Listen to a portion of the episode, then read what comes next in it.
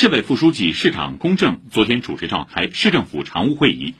强调按照市委部署，持续落实好疫情防控各项措施，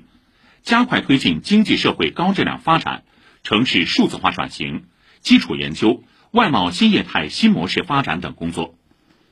会议指出，上海作为重要口岸城市和对外开放门户，必须始终保持如履薄冰的警惕性。从严、从紧、从实、从细抓好疫情防控各项工作，要快速反应，在精准处置上下更大功夫；要举一反三，在查漏补缺上下更大功夫；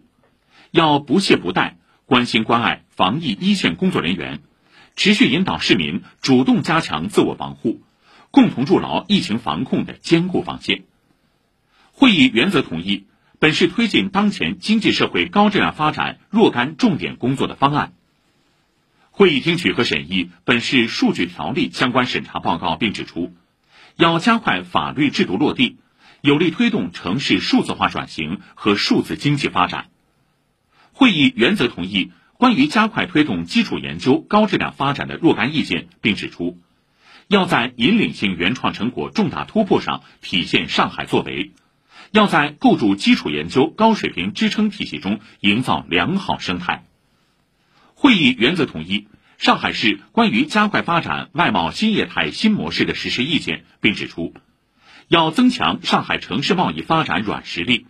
持续推动上海外贸新业态新模式发展走在全国前列。